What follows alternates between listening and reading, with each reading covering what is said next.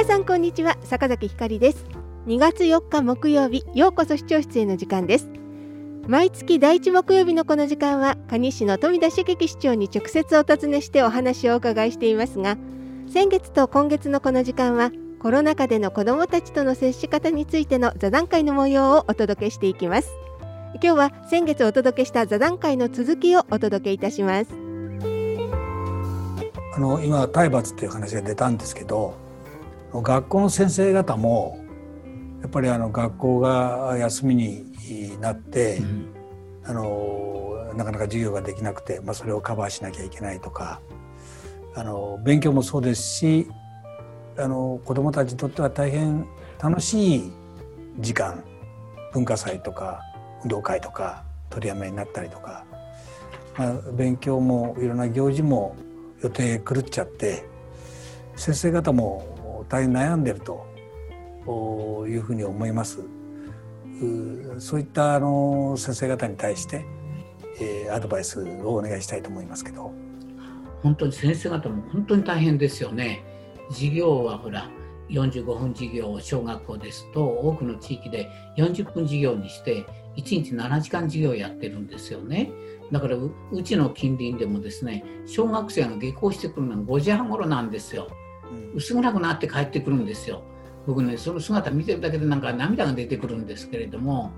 その子どもたちの裏におられる先生方ももうそれ以上に遅くなるわけで大変だと思うんですね消毒されたりとかそれからあの給食なんかもですね子どもにやらせるとなんか、え、感染しては大変だっていうので給食のメニューも全部ビニール袋に入ってたりとかすごいあのなんていうの質素になっちゃってるんですよね。でそれを先生が配ってるんですよ。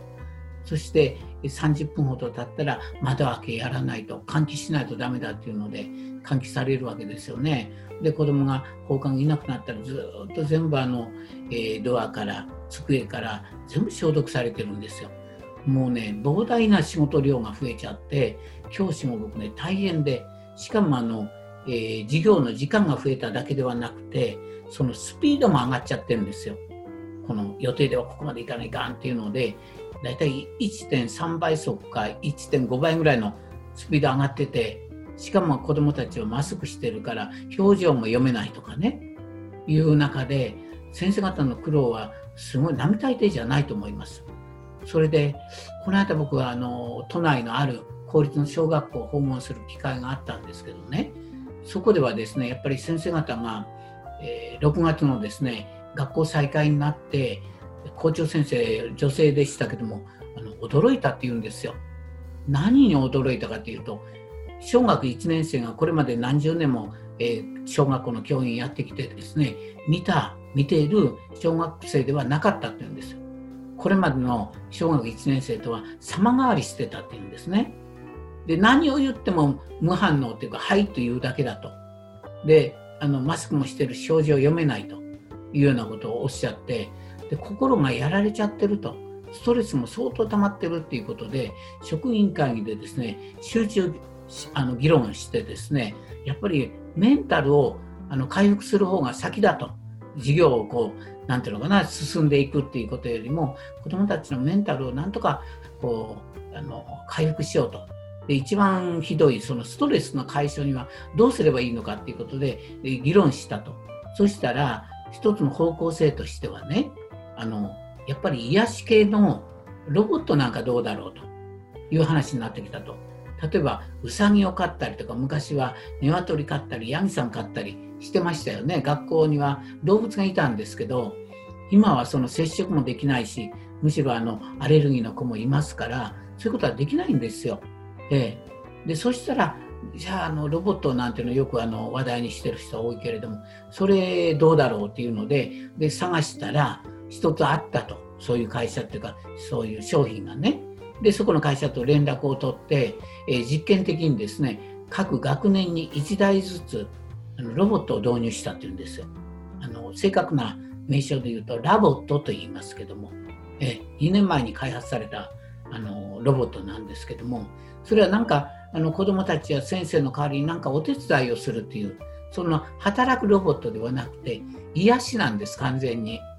子どもたちがいや先生のうん、ストレスを発散させてくれるような癒しで人間みたいな声を出したり赤ちゃんの声ですね。で翼みたいなペンギンみたいな歩き方をしたりとかですね。なかなか優れてるんですけれどもそれを導入してみようというのででその会社に連絡してですねで提携して導入したっていうんですね。そしたらもう子どもたち不登校気味の子もう学校に来るようになっちゃった。それからクラスがストレスがなくなったもんですからみんなが学校に早めに来ちゃうようになったと。いうわけです。それからクラスがみんな仲良くなったしこのクラスからはもういじめは多分起きないと思うとかね。もう確信持ってみんな言うんですよ。ええ、それからあの試験問題一生懸命解いてる時にああ分かんないどうしようかなと思って頭抱えてる時にその LOVOT 君がですね足元にちょこちょこちょこっと歩いてきてねでキュキュとか言うね赤ちゃんみたいな声出すとものすごく癒されてホッとすると問題が途端に解けるとか言うんですよ。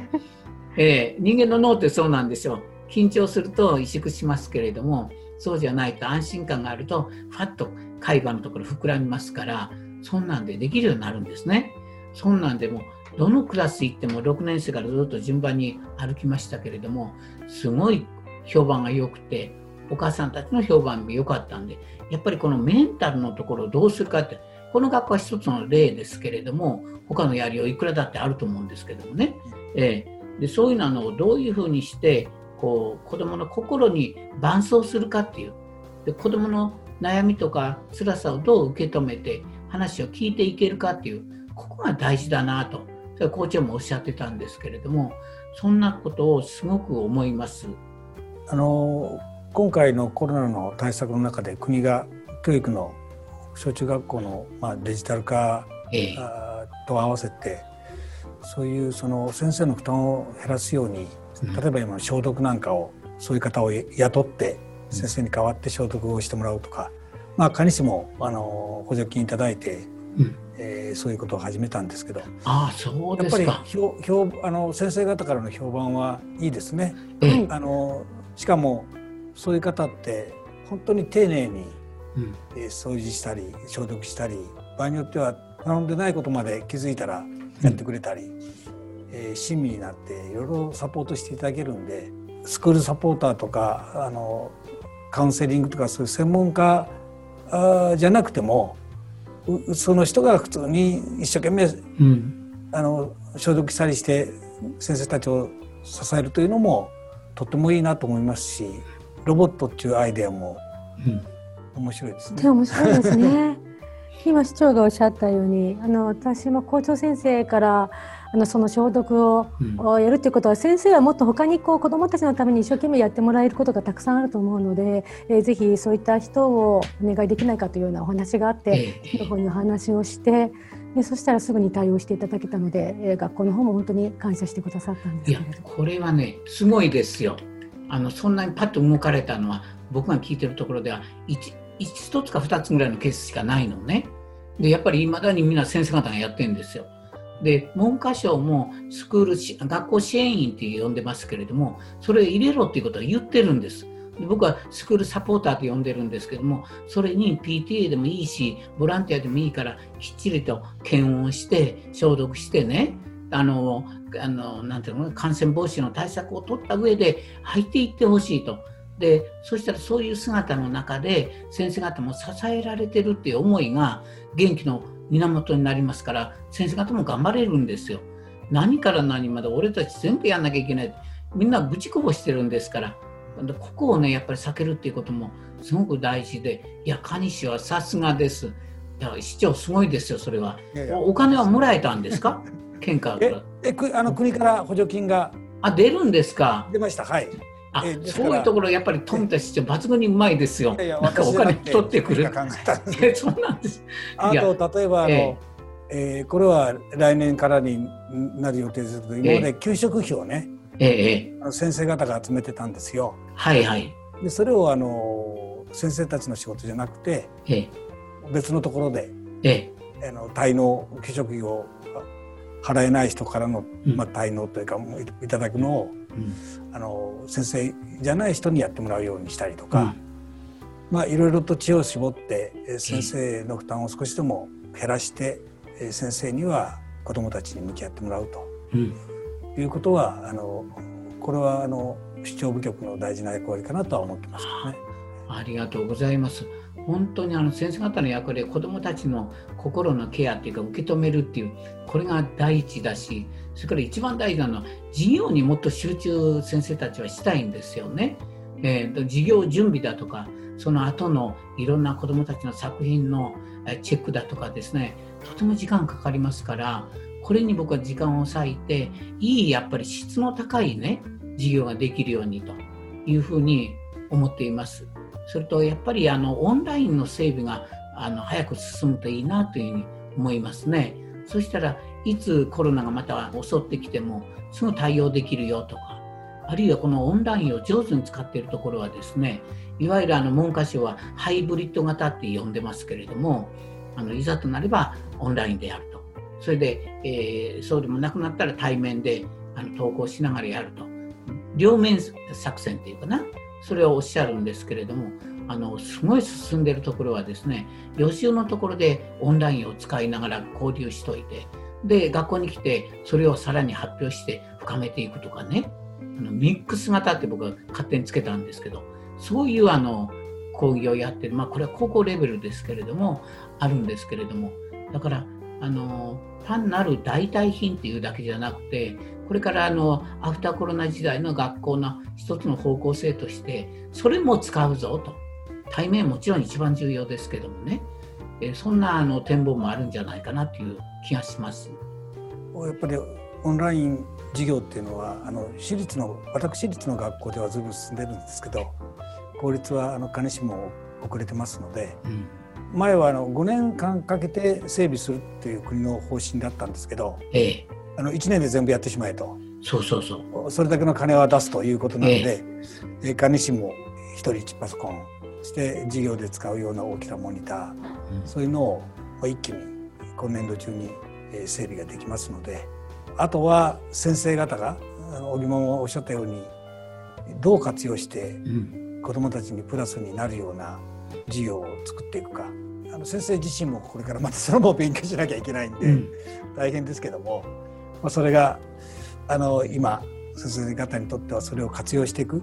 重要なポイントで教育委員会も研究をしていただいてるんですけどね。あのこれはあの習うより慣れろだっていうふうに僕思いましたね。うちのお孫ちゃんがですねインターに行ってるんですけど4歳なんですけど